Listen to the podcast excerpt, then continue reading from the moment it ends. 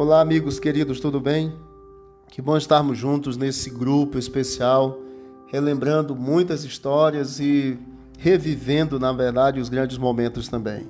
Esse é um momento especial de oração e eu quero convidar você para parar nesse momento para que possamos orar juntos. Mas antes da oração, eu queria convidar você para nós podermos ler aqui e refletirmos numa passagem bíblica de uma história muito conhecida. Lucas capítulo 8, a partir do versículo 43 até o 48, conta a história da mulher curada há 12 anos sofrendo com hemorragia. Ela acreditava, depois de todos os seus gastos com os médicos da época, ela acreditava que se tocasse apenas no manto de Cristo, ela poderia ser curada. No livro Desejado de Todas as Nações tem um capítulo chamado O Toque da Fé. E a Bíblia nos conta aqui que esta mulher tocou no manto de Cristo e pela fé, diz a palavra de Deus no verso 47 do, do, do livro de Lucas, capítulo 8, que imediatamente ela fora curada. Então Jesus olhou para aquela mulher e disse: Filha, a tua fé te salvou, vai-te em paz. A fé é imprescindível para a vida cristã.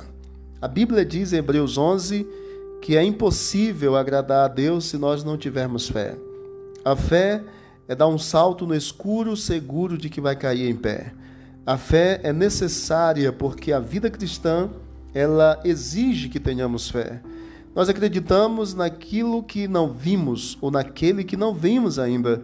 Mas pela fé nós sabemos que o Senhor Jesus há de se manifestar nas nuvens do céu e há de revelar toda a sua glória para nós. Portanto, acreditemos, confiemos, tenhamos fé, porque são apenas duas letras, mas com um significado imenso, muito grandioso. Deus tem uma obra muito grande a fazer na vida de todos nós. Deus tem milagres a realizar na vida de todos nós, assim como tem realizado até o presente momento, depois de tudo que ele já fez e na nossa jornada cristã, na nossa jornada até o exato momento. Deus ele vai abençoar e vai continuar cuidando.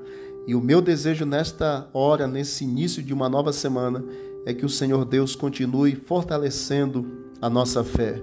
Em dias turbulentos e difíceis, que tenhamos a confiança sempre depositada no Senhor.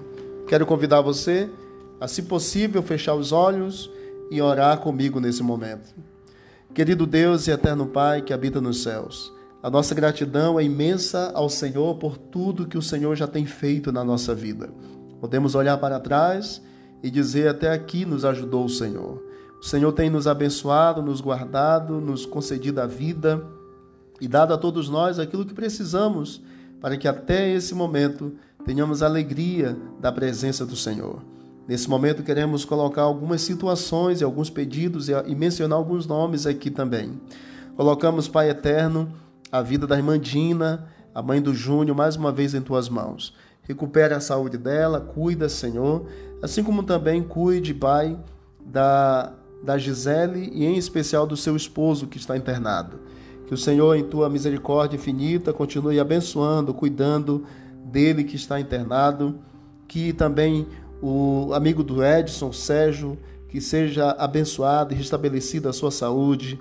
O André, Senhor, cuida dele. O tio do Everton, que nós já estamos recebendo milagres e notícias de que o Senhor já está trazendo a Deus a bênção sobre a vida dele, trazendo a cura.